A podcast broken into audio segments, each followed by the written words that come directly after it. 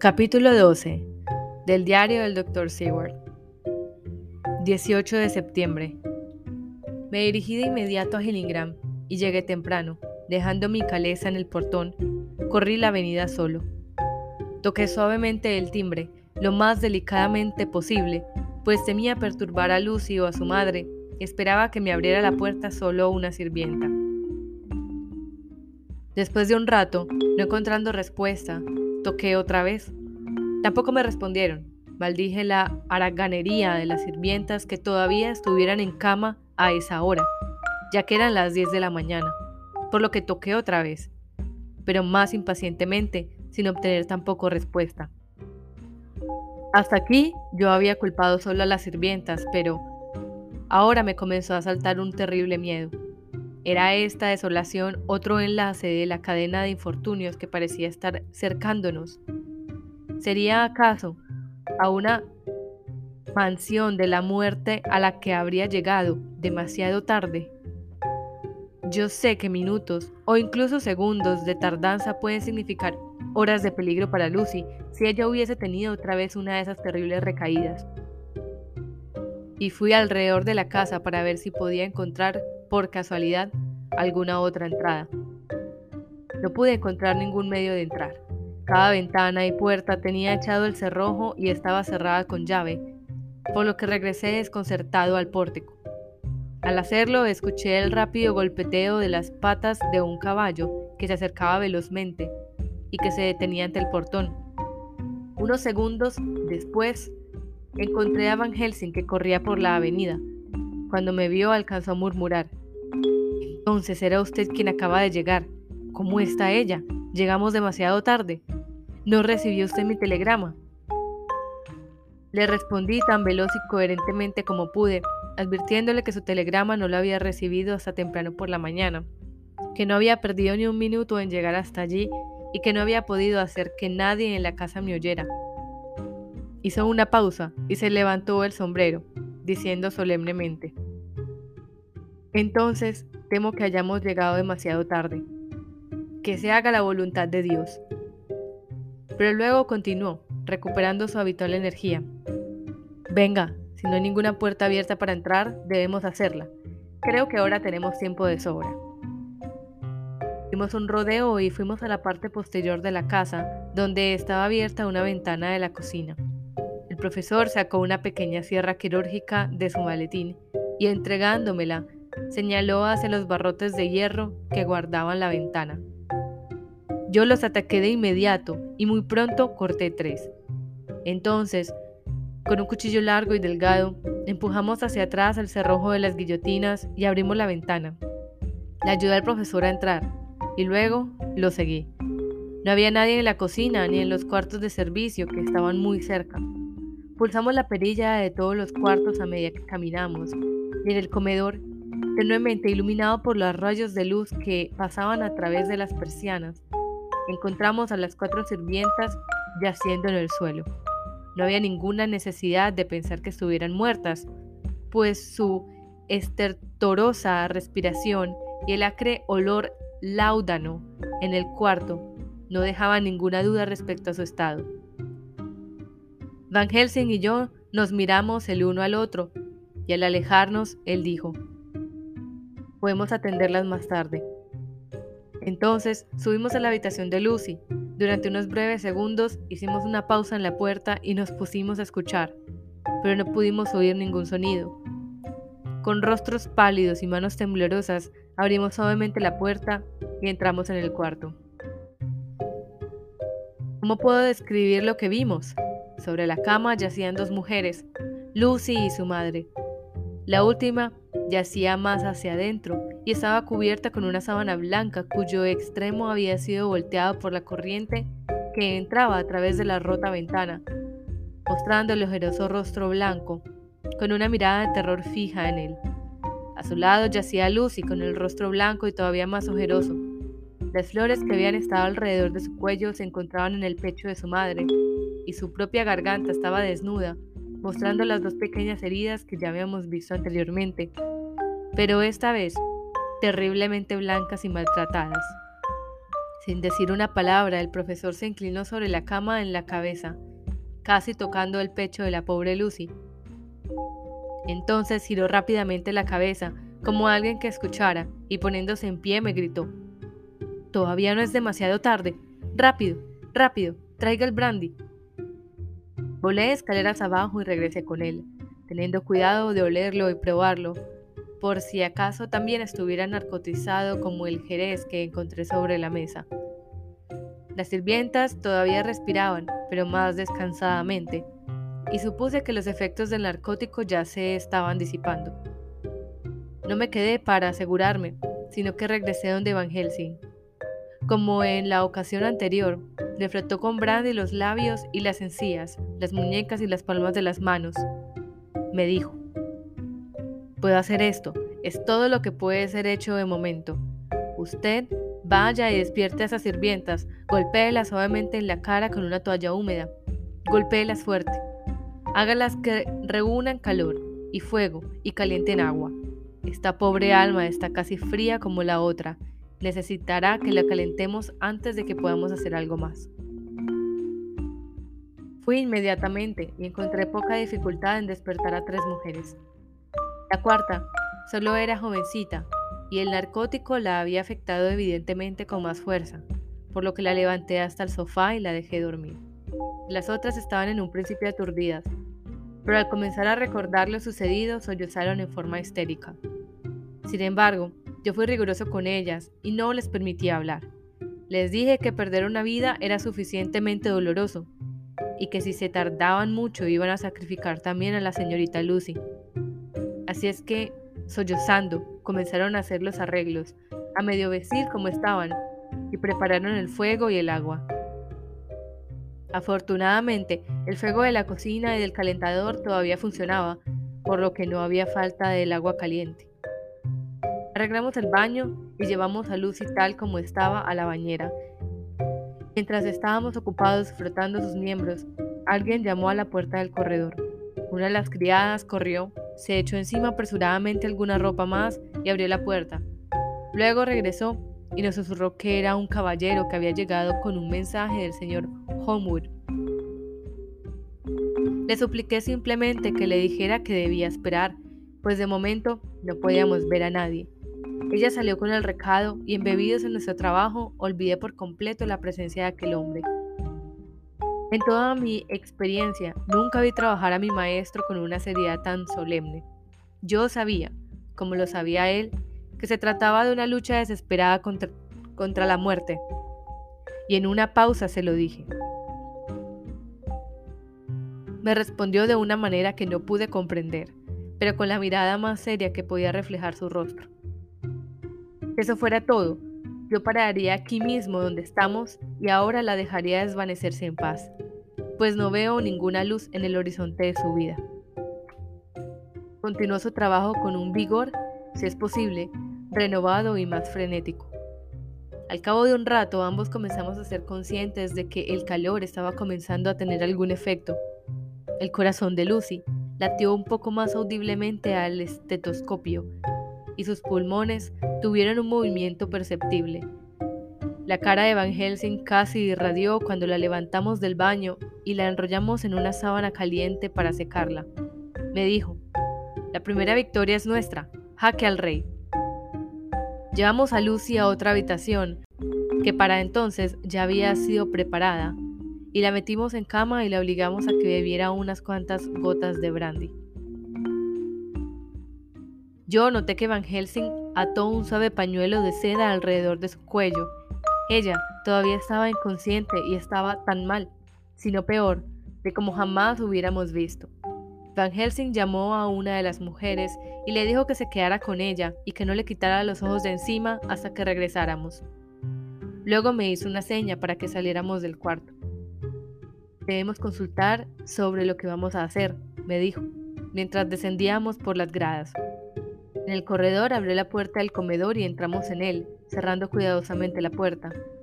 Las persianas habían quedado abiertas, pero las celosías ya estaban bajadas, con esa obediencia a la etiqueta de la muerte que una mujer británica de las clases inferiores siempre observa con rigidez. Por lo tanto, el cuarto estaba bastante oscuro, Sin embargo, había suficiente luz para nuestros propósitos. La seriedad de Van Helsing se mitigaba un tanto por la mirada de perplejidad. Evidentemente, estaba torturado su cerebro acerca de algo, por lo que yo esperé unos instantes, al cabo de los cuales dijo, ¿qué vamos a hacer ahora? ¿A quién podemos recurrir? Debemos hacer otra transfusión de sangre, y eso con prontitud, o la vida de esta pobre muchacha no va a durar una hora. Ella está agotado, yo estoy agotado también. Yo temo confiar en esas mujeres, aun cuando tuviesen el valor de someterse. ¿Qué debemos hacer por alguien que desea abrir sus venas por ella? Bien, entonces, ¿qué pasa conmigo? La voz llegó desde el sofá al otro lado del cuarto y sus tonos llevaron aliento y alegría a mi corazón, pues eran los de Quincy Morris. Van Helsing lo miró enojado al primer sonido, pero su rostro se suavizó y una mirada alegre le asomó por los ojos cuando yo grité Quincy Morris y corrí hacia él con los brazos extendidos. ¿Qué te trajo aquí? le pregunté al estrecharnos las manos. Supongo que la causa es Art, me entregó un telegrama. No he tenido noticias de Seward durante tres días y estoy terriblemente ansioso. No puedo ir. Mi padre está en el mismo estado. Envíame noticias del estado de Lucy. No tardes. Homewood. Creo que he llegado apenas a tiempo. Sabes que solo tienes que decirme qué debo hacer. Van Helsing dio unos pasos hacia adelante y tomó su mano, mirándolo fijamente a los ojos mientras le decía, La mejor cosa que hay en este mundo cuando una mujer está en peligro es la sangre de un hombre valiente. Usted es un hombre y no hay duda. Bien, el diablo puede trabajar contra nosotros haciendo todos sus esfuerzos, pero Dios nos envía hombres cuando los necesitamos. Una vez más, tuvimos que efectuar la horrenda operación. No tengo valor para describirla nuevamente en detalle. Lucy estaba terriblemente débil y la debilidad la había afectado más que las otras veces, pues aunque bastante sangre penetró en sus venas, su cuerpo no respondió al tratamiento tan rápidamente como en otras ocasiones. Su lucha por mantenerse en vida era algo terrible de ver y escuchar. Sin embargo, el funcionamiento, tanto de su corazón como de sus pulmones, mejoró. Van Helsing practicó la inyección subcutánea de morfina como antes y con buenos resultados. Su desmayo se convirtió en un sueño profundo. El profesor la observó mientras yo bajaba con Quincy Morris y envié a una de las sirvientas a que le pagara al cochero que estaba esperando. Dejé a Quincy acostado después de haberle servido un vaso de vino y le dije a la cocinera que preparara un buen desayuno. Entonces tuve una idea y regresé al cuarto donde estaba Lucy. Cuando entré, sin hacer ruido, encontraba a Helsing con una o dos hojas de papel en la mano. Era evidente que las había leído y que ahora estaba reflexionando sobre su contenido, sentado con una mano en su frente. Había una mirada de torva satisfacción en su cara, como la de alguien que ha resuelto una duda. Me entregó los papeles, diciendo solamente, se cayó del pecho de Lucy cuando la llevábamos hacia el baño. Cuando los hube leído, me quedé mirando al profesor y después de una pausa le pregunté, en nombre de Dios, ¿qué significa todo esto? ¿Estaba ella o está loca? ¿O qué clase de horrible peligro es? Estaba tan perplejo que no encontré otra cosa que decir. Van Helsing extendió la mano y tomó el papel, diciendo, no se ocupe de ello ahora. De momento olvídelo. Todo lo sabrá y lo comprenderá a su tiempo, pero será más tarde. ¿Y ahora? ¿Qué venía a decirme? Esto me regresó a los hechos y nuevamente fui yo mismo.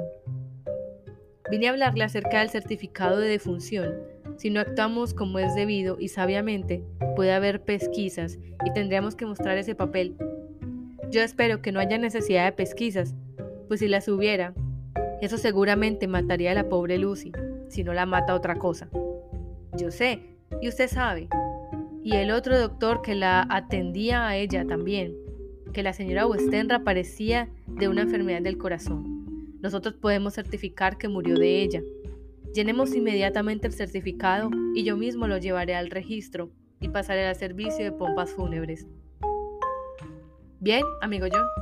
Muy bien pensado.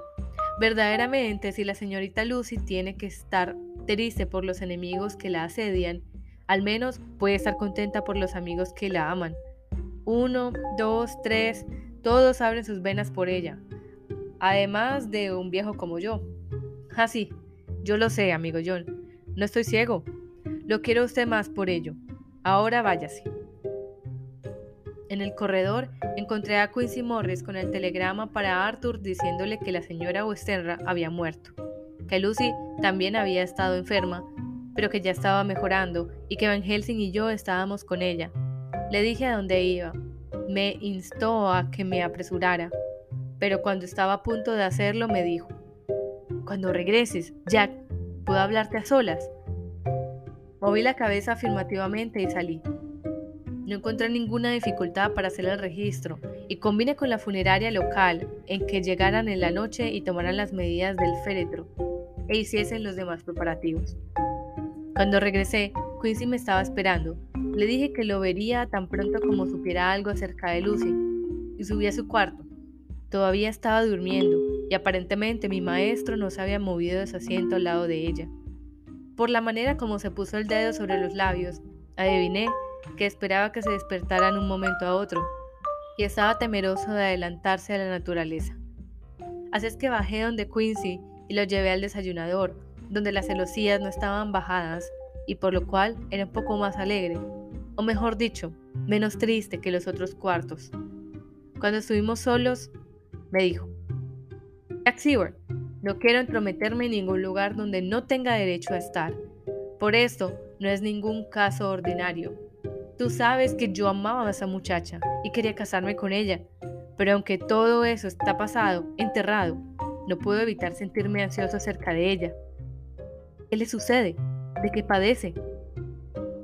El holandés veo que es una fina persona, dijo en el momento en que ustedes dos entraron en el cuarto, que debían hacer otra transfusión de sangre y que ustedes dos ya estaban agotados. Ahora, yo sé muy bien que ustedes los médicos hablan en cámara, y que uno no debe esperar saber lo que consultan en privado. Pero ese no es un asunto común. Y sea lo que fuera, yo he hecho mi parte, ¿no es así? Así es, le dije yo. Y él continuó. Supongo que ustedes dos, tú y Van Helsing, ya hicieron lo que yo hice hoy, ¿no es así? Así es. E imagino que Art también está en el asunto. Cuando la vi hace cuatro días en su casa, parecía bastante raro. Nunca había visto a nadie que enflaqueciera tan rápidamente. Desde que estuve en las pampas y tuve una yegua que le gustaba ir a pastar por las noches. Uno de esos grandes murciélagos a los que ellos llaman vampiros la agarró por la noche y la dejó con la garganta y la vena abiertas, sin que hubiera suficiente sangre dentro de ella para permitirle estar en pie, por lo que tuve que meterme una bala mientras yacía. Jack, si puedes hablarme sin traicionar la confianza que hayan depositado en ti, dime, Arthur fue el primero, ¿no es así? A medida que hablaba, mi pobre amigo daba muestras de estar terriblemente ansioso. Estaba en una tortura de inquietud por la mujer que amaba, y su total ignorancia del terrible misterio que parecía rodearla a ella intensificaba su dolor. Le sangraba el propio corazón, y se necesitó toda la hombría en él de la cual había bastante, puedo asegurarlo, para evitar que cayera abatido. Hice una pausa antes de responder, pues sentía que no debía decir nada que traicionara los secretos que el médico desea guardar. Pero de todas maneras, él ya sabía tanto y adivinaba tanto que no había ninguna razón para no responder, por lo que le contesté con la misma frase. Así es. ¿Y durante cuánto tiempo ha estado sucediendo esto? Desde hace cerca de 10 días. 10 días. Entonces supongo, Jack Seward, que la pobre criatura que todos amamos se ha puesto en sus venas durante ese tiempo la sangre de cuatro hombres fuertes. Un hombre mismo no podría soportarlo mucho tiempo, añadió. Y luego, acercándoseme, habló en una especie de airado susurro. ¿Qué se la sacó? Yo moví la cabeza negativamente. Y ahí el problema. Van Helsing simplemente se pone frenético acerca de ello y yo estoy a punto de, devanarme los sesos. Ya no puedo ni averiguar una adivinanza. Ha habido una serie de pequeñas circunstancias que han echado por tierra todos nuestros cálculos para que Lucy sea vigilada adecuadamente. Pero eso no ocurrirá otra vez. Nos quedaremos aquí hasta que todo esté bien o mal. Quincy extendió su mano. Cuenten conmigo, dijo. Tú y el holandés solo tienen que decirme lo que haga y yo lo haré. Cuando Lucy despertó por la tarde, su primer movimiento fue el de palparse el pecho, y para mi sorpresa, extrajo de él el papel de Van Helsing, el que me había dado a leer. El cuidadoso profesor lo había colocado otra vez en su sitio, para evitar que al despertarse ella pudiera sentirse alarmada. Sus ojos se dirigieron a Van Helsing y a mí y se alegraron. Entonces miró alrededor del cuarto y viendo dónde se encontraba, tembló, dio un grito agudo y puso sus pobres y delgadas manos sobre su pálido rostro. Ambos entendimos lo que significaba. Se había dado plena cuenta de la muerte de su madre, por lo que tratamos de consolarla. No cabe la menor duda de que nuestra conmiseración la tranquilizó un poco, pero de todas maneras siguió muy desalentada y se quedó sollozando silenciosa y débilmente durante largo tiempo. Le dijimos que cualquiera de nosotros dos, o ambos, permaneceríamos con ella todo el tiempo. Eso pareció consolarle un poco. Hacia el atardecer halló una especie de aturdimiento. Entonces ocurrió algo muy extraño. Mientras todavía dormía, sacó el papel de su pecho y lo rompió en dos pedazos. Van Helsing se adelantó y le quitó los pedazos de las manos. De todas maneras, ella siguió con la intención de romper, como si todavía tuviesen material en los dedos. Finamente, levantó las manos y las abrió, como si esparciera los fragmentos. Van Helsing pareció sorprendido y sus cejas se unieron como si pensara, pero no dijo nada. 19 de septiembre. Toda la noche pasada durmió precariamente, sintiendo siempre miedo de dormirse y aparentando estar un poco más débil cada vez que despertaba. El profesor y yo nos turnamos en la vigilancia y no la dejamos ni un solo momento sin atender. Quincy Morris no dijo nada acerca de su intención, pero yo sé que toda la noche se estuvo paseando alrededor de la casa. Cuando llegó el día, su esclarecedora luz mostró los estragos en la fortaleza de la pobre Lucy. Apenas era capaz de volver su cabeza, y los pocos alimentos que pudo tomar parecieron no hacer ningún provecho. Por ratos durmió, y tanto Van Helsing como yo anotamos la diferencia en ella, mientras dormía y mientras estaba despierta. Mientras dormía, se veía más fuerte, aunque más trasnochada, y su respiración era más suave su abierta boca mostraba las pálidas encías retiradas de los dientes, que de esta manera positivamente se veían más largos y agudos que de costumbre. Al despertarse, la suavidad de sus ojos cambiaba evidentemente la expresión, pues se veía más parecida a sí misma, aunque agonizando. Por la tarde preguntó por Arthur y nosotros le telegrafiamos. Quincy fue a la estación a encontrarlo. Cuando llegó, ya eran cerca de las seis de la tarde y el sol se estaba ocultando con todo esplendor y colorido, y la luz roja fluía a través de la ventana y daba más color a las pálidas mejillas. Al verla, Arthur simplemente se ahogó de emoción y ninguno de nosotros pudo hablar. En las horas que habían pasado, los periodos de sueño o la condición comatosa que simulaba serlo se habían hecho más frecuentes, de tal manera que las pausas durante las cuales la conversación era posible se habían reducido. Sin embargo, la presencia de Arthur pareció actuar como un estimulante.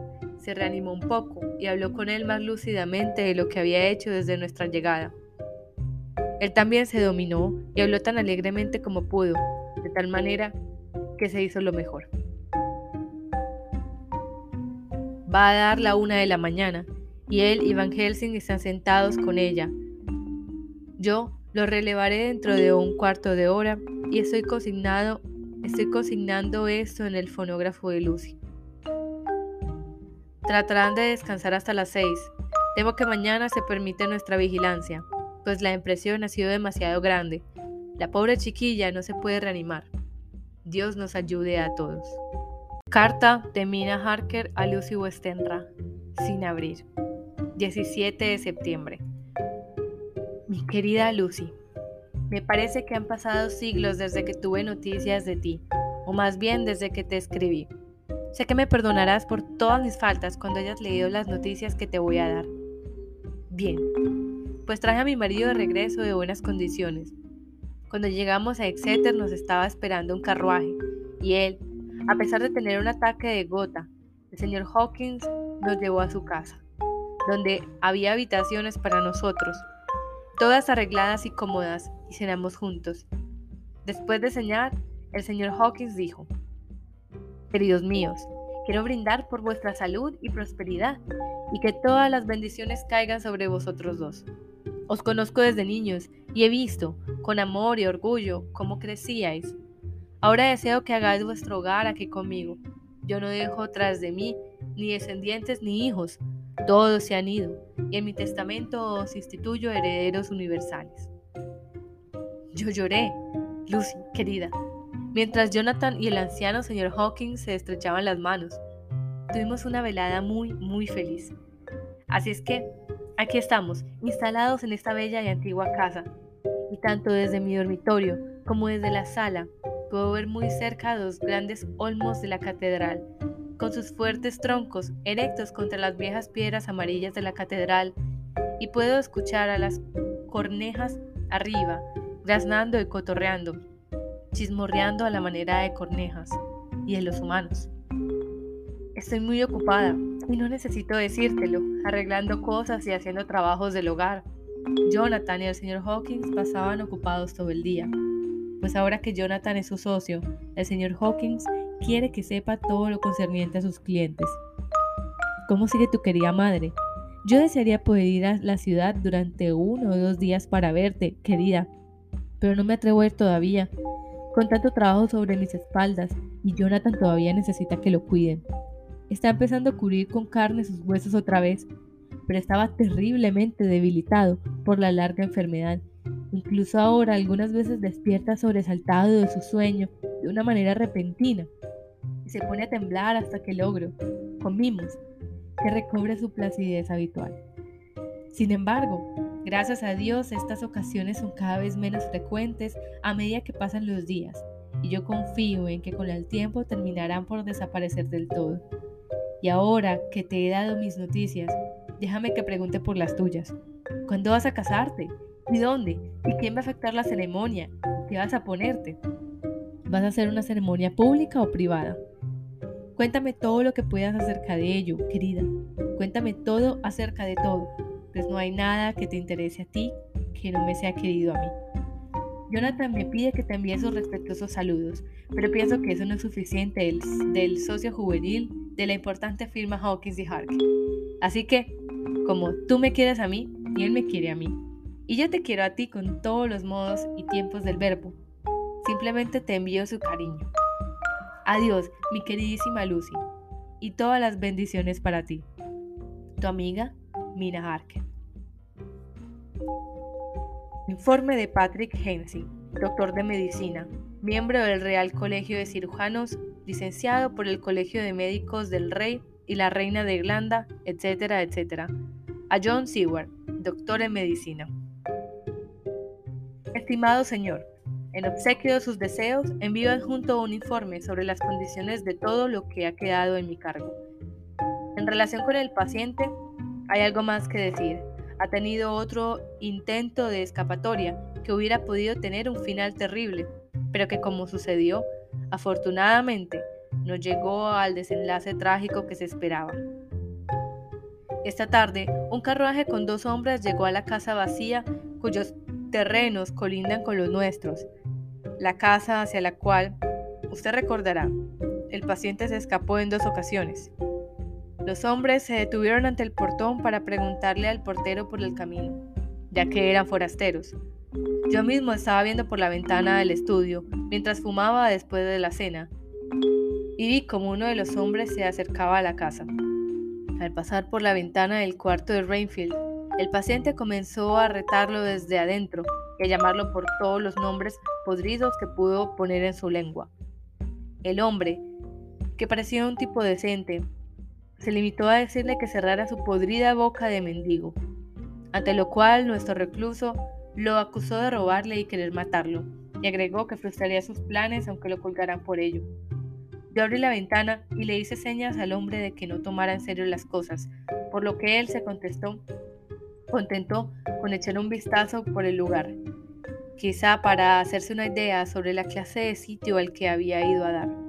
Y luego dijo, Dios lo bendiga, Señor.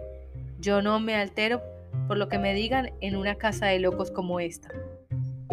Usted y el director más bien me dan lástima por tener que vivir en una casa como una bestia salvaje como esta.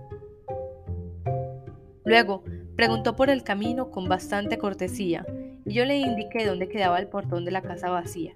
Se alejó, seguido de amenazas e improperios de nuestro hombre. Bajé a ver si podía descubrir la causa de su enojo, ya que habitualmente a un hombre correcto y con extensión de los periodos violentos nunca se le ocurre nada parecido. Para mi asombro, lo encontré bastante tranquilo y comportándose de la manera más cordial. Traté de hacerlo hablar sobre el incidente, pero él me preguntó suavemente que de qué estaba hablando. Me condujo a creer que había olvidado completamente el asunto.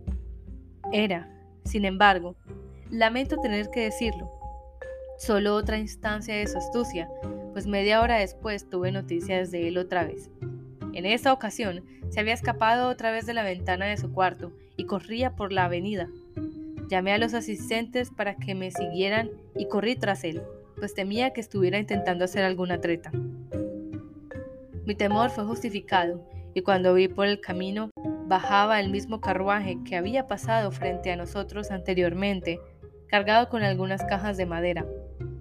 Los hombres se estaban limpiando la frente y tenían las caras encendidas, como si acabaran de hacer un violento ejercicio. Antes de que pudiera alcanzarlo, el paciente corrió hacia ellos y tirando a uno de ellos del carruaje, comenzó a pegar su cabeza contra el suelo. Si en esos momentos no lo hubiera sujetado, creo que habría matado a golpes al hombre ahí mismo. El otro tipo saltó del carruaje y lo golpeó con el mango de su pesado látigo. Fue un golpe terrible, pero él no pareció sentirlo sino que agarró también al hombre y luchó con nosotros tres, tirándonos para uno y otro lado como si fuésemos gatitos. Se sabe muy bien que yo no soy liviano, y los otros dos hombres eran fornidos. Al principio luchó en silencio, pero a medida que comenzamos a dominarlo, cuando los asistentes le estaban poniendo la camisa de fuerza, empezó a gritar, yo lo impediré, no podrán robarme, no me asesinarán por pulgadas, pelearé por mi amo y señor, y toda esa clase de incoherentes fruslerías. Con bastante dificultad lograron llevarlo de regreso a casa y lo encerramos en el cuarto de seguridad. Uno de los asistentes, Hardy, tiene un dedo lastimado. Sin embargo, se lo estabilló bien y está mejorando. En un principio, los dos cocheros gritaron fuertes amenazas de acusarnos por daños y prometieron sobre nosotros lloverían todas las sanciones de la ley. Sin embargo, sus amenazas estaban mezcladas con una especie de lamentación indirecta por la derrota que habían sufrido a manos de un débil loco. Dijeron que si no hubiese sido por la manera como habían gastado sus fuerzas en levantar las pesadas cajas hasta el carruaje, habrían terminado con él rápidamente dieron otra razón de su derrota, el extraordinario estado de sequía a que habían sido reducidos por la naturaleza misma de su ocupación, y la reprensible distancia de cualquier establecimiento de entretenimiento público a que se encontraba la escena de sus labores. Yo entendí bien su insinuación, y después de un buen vaso de grog, o mejor, de varios vasos de la misma cosa, teniendo cada uno de ellos un soberano en la mano, empezaron a hacer bromas sobre el ataque y juraron que encontrarían cualquier día un loco peor que ese, solo por tener el placer de conocer así a un tonto tan encantador como el que esto escribe. Anoté sus nombres y direcciones en caso de que los necesitemos. Son los siguientes: Jack Smollett, The Dudding Rents, King George Road, Great Walworth y Thomas Snelling, Peter Farley's Row, Guy Court, Bethnal Green. Ambos son empleados de Harris e Hijos, compañía de mudanzas y embarques, Orange Masters Yard, Soho. Le informaré de cualquier asunto de interés que ocurra aquí y le telefonearé inmediatamente en caso de que suceda algo de importancia. Quedo de usted, estimado señor. Su atento servidor, Patrick Nisi. Carta de Mina Harky a Lucy Westenra, sin abrir. 18 de septiembre. Mi queridísima Lucy, hemos sufrido un terrible golpe. El señor Hawkins murió repentinamente. Algunos podrán pensar que esto no es triste para nosotros, pero ambos habíamos llegado a creerlo tanto que realmente parece como si hubiésemos perdido un padre. Yo nunca conocí ni a mi padre ni a mi madre, de tal manera que la muerte de este querido anciano ha sido un verdadero golpe para mí. Jonathan está también muy abatido. No solo se siente triste, muy triste por el querido viejo que ha ayudado tanto en su vida y que ahora al final lo ha tratado como si fuera su propio hijo y le ha dejado una fortuna para gente de nuestro modesto origen. Es una riqueza más allá de los sueños de avaricia. Jonathan siempre también otra cosa. Dice que la gran responsabilidad que recae sobre él lo pone nervioso. Empieza a dudar de sí mismo. Yo trato de reanimarlo. Mi fe en él le ayuda a tener fe en sí mismo. Pero precisamente esto, como la gran impresión que ha experimentado, ejerce más presión en él. Oh, es demasiado duro que una naturaleza tan dulce, simple, noble y fuerte como la de él, una naturaleza que le posibilitó, con la ayuda de nuestro amigo, elevarse desde siempre empleado hasta el puesto que hoy tiene, se encuentre tan dañada que haya desaparecido la misma esencia de su fuerza. Perdóname, querida, si te importuno con mis problemas en medio de tu propia felicidad, pero, Lucy, querida, debo hablar con alguien, pues el esfuerzo por mantener una apariencia alegre ante Jonathan me cansa y aquí no tengo en quién confiar.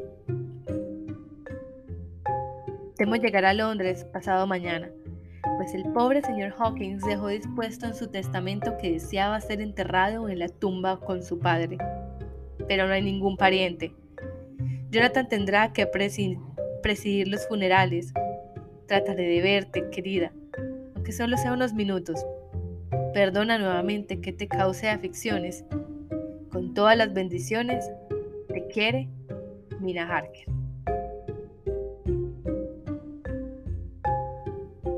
Del diario del Dr. Seward. 20 de septiembre. Solo un gran esfuerzo de voluntad y la costumbre me permiten hacer estas anotaciones hoy por la noche. Me siento demasiado desgraciado, demasiado abatido, demasiado hastiado del mundo y de todo lo que hay en él, incluida la vida misma. De tal manera que no me importaría escuchar en ese mismo momento el aleteo de las alas del ángel de la muerte, y han estado aleteando esas tenebrosas alas últimamente por algún motivo. La madre de Lucy, el padre de Arthur y ahora. Continuemos mi trabajo. Relevé puntualmente a Van Helsing en su guardia sobre Lucy. Queríamos que Arthur también se fuese a descansar, pero al principio se negó. Solo accedió cuando le dije que lo necesitaríamos durante el día para que nos ayudara y que no debíamos agotarnos todos al mismo tiempo porque Lucy podría sufrir las consecuencias. Van Helsing fue muy amable con él. Venga, hijo, le dijo, venga conmigo. Usted está enfermo y débil y ha tenido muchas tristezas y muchos dolores, asimismo como un desgaste de su fuerza que nosotros conocemos bien. No debe usted estar solo, pues estar solo es estar lleno de temores y alarmas. Venga a la sala, donde hay una buena lumbre y dos sofás.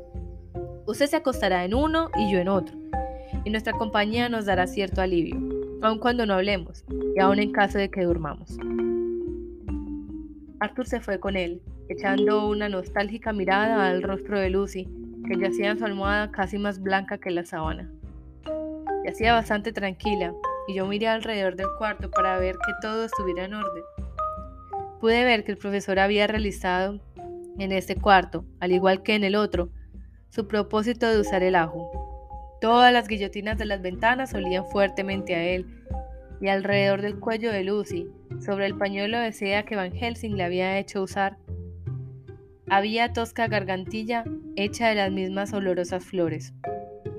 Lucy estaba respirando un tanto estertorosamente y su rostro estaba descompuesto, pues la boca abierta mostraba las pálidas encías.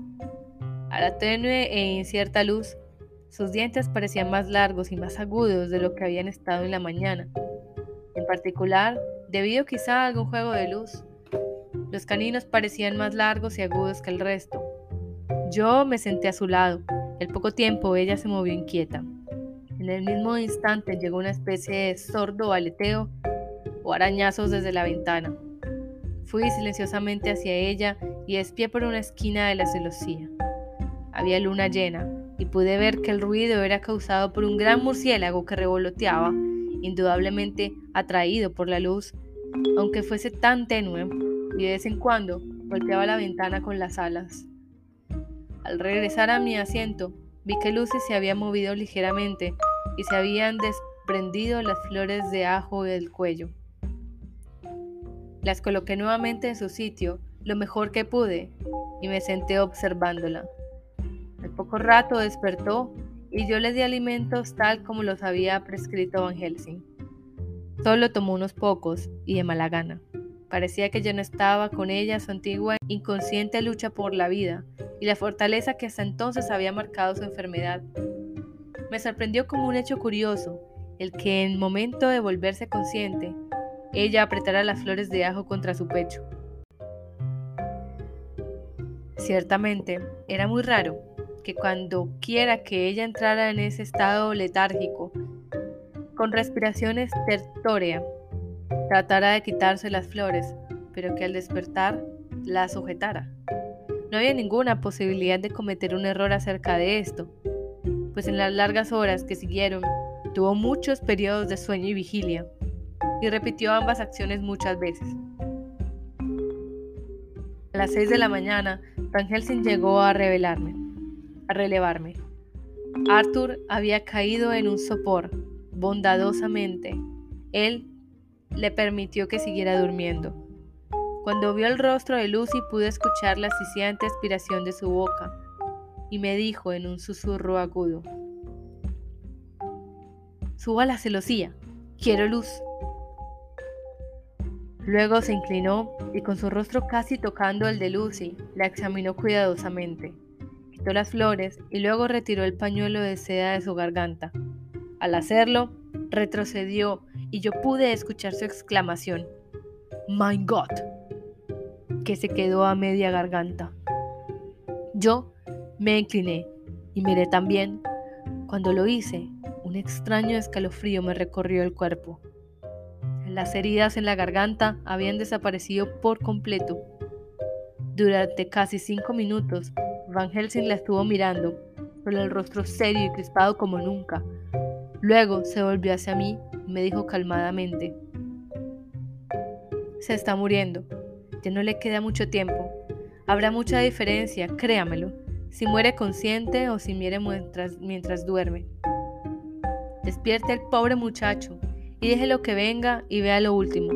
Él confía en nosotros y se lo habíamos prometido. Bajé al comedor y lo desperté. Estuvo aturdido por un momento, pero cuando vio la luz del sol entrando a través de las rendijas de las persianas, pensó que ya era tarde y me expresó su temor. Yo le aseguré que Lucy todavía dormía, pero le dije tan suavemente como pude que tanto Van Helsing como yo temíamos que el fin se acercara. Se cubrió el rostro con las manos y se deslizó sobre sus rodillas al lado del sofá, donde permaneció quizá un minuto, con la cabeza agachada, rezando mientras sus hombros se agitaban con el pesar. Yo lo tomé de la mano y lo levanté. Ven, le dije, mi querido amigo, reúne toda tu fortaleza. Será lo mejor y lo más fácil para ella. Cuando llegamos al cuarto de Lucy, pude ver que Van Helsing, con su habitual previsión, había estado poniendo todas las cosas en su sitio haciendo que todo estuviera tan agradable como fuera posible. Incluso le había cepillado el pelo a Lucy, de manera que éste se desparramaba por la almohada en sus habituales rizos de oro. Cuando entramos en el cuarto, ella abrió los ojos y al verlo a él susurró débilmente. Arthur. Oh, mi amor. Estoy tan contenta de que hayas venido. Él se detuvo para besarla, pero Van Helsing le ordenó que se retirara. No, le susurró. Todavía no. Sostenga su mano, le hará más consuelo. Así es que Arthur le tomó la mano y se arrodilló al lado de ella, y ella resplandeció con todas sus suaves líneas haciendo juego con la angelical belleza de sus ojos. Entonces, gradualmente sus ojos se cerraron y se hundió en el sueño. Por un corto tiempo, su pecho se elevó suavemente y subió y bajó como el de un niño cansado. Luego, insensiblemente, llegó el extraño cambio que yo había notado durante la noche. Su respiración se volvió estertoria, abrió la boca y las pálidas encías estiradas hacia atrás hicieron que los dientes parecieran más largos y agudos que nunca. Abrió los ojos de una manera vaga, sonámbula, como inconsciente, reflejando ahora al mismo tiempo vaguedad y dureza. Y dijo, en una voz suave y voluptuosa, tal como yo nunca la había escuchado de tus labios. Arthur, oh mi amor, estoy tan feliz de que hayas venido. Bésame. Arthur se inclinó ansiosamente para besarla, pero en ese mismo instante Van Helsing, como yo había estado asombrado por la voz de la joven, se precipitó sobre el novio y sujetándolo por el cuello con ambas manos, lo agarró hacia atrás con una fuerza que yo nunca creí que pudiera poseer. Y de hecho, lo lanzó casi al otro lado del cuarto. Nunca en la vida, le dijo. No lo haga, por amor a su alma y a la de ella. Y luego se estuvo entre los dos como un león acorralado. Arthur estaba tan sorprendido que por un momento no encontró qué hacer ni qué decir, y antes de que ningún impulso de violencia pudiera apoderarse de él, se dio cuenta del lugar y de las circunstancias y se quedó en silencio esperando. Yo mantuve los ojos fijos en Lucy, lo mismo que Van Helsing, y vimos un espasmo de ira pasar rápidamente como una sombra por su rostro. Los agudos clientes se cerraron de golpe. Luego, sus ojos se cerraron y ella respiró pesadamente. Al poco tiempo, sus ojos se abrieron con toda su suavidad y extendiendo su pobre mano pálida y delgada, tomó la pesada y oscura mano de Van Helsing. Acercándosela, la besó. Mi verdadero amigo, dijo ella, en una débil voz, pero con un acento doloroso, indescriptible mi verdadero amigo y amigo de él. Oh, protéjalo y deme paz a mí. Lo juro, dijo él solemnemente, arrodillándose al lado de ella y sosteniendo su mano como alguien que presta juramento. Luego se volvió a Arthur y le dijo, Venga, hijo, tome la mano de ella entre las suyas y bésela en la frente, y solo una vez. Se unieron sus ojos en vez de sus labios, y así se despidieron. Los ojos de Lucy se cerraron. y Van Helsing, que había estado observando desde cerca, tomó el brazo a Arthur y lo alejó del lecho. Luego la respiración de Lucy se volvió estertórea una vez más y repentinamente cesó del todo. Ya todo terminó, dijo Van Helsing. Está muerta. Tomé a Arthur del brazo y lo conduje a la sala, donde se sentó y se cubrió la cara con las manos, sollozando como un chiquillo. Regresé al cuarto y encontré a Helsing mirando a la pobre Lucy, y su rostro estaba más serio que nunca. El cuerpo de ella había cambiado algo. La muerte le había regresado parte de su belleza. pues sus cejas y mejillas habían recobrado algo de sus suaves líneas. Hasta los labios habían perdido su mortal palidez. Era como si la sangre, innecesaria ya para el funcionamiento del corazón, hubiera querido mitigar en lo posible la rigidez y la desolación de la muerte. Pensamos que moría mientras estaba durmiendo y que dormía cuando estaba muerta. Me citó al lado de Van Helsing y le dije, ah, pobre muchacha, al fin hay paz en ella, es el final. Él se volvió hacia mí y dijo con grave solemnidad, nada de eso, ah, nada de eso, es solo el comienzo.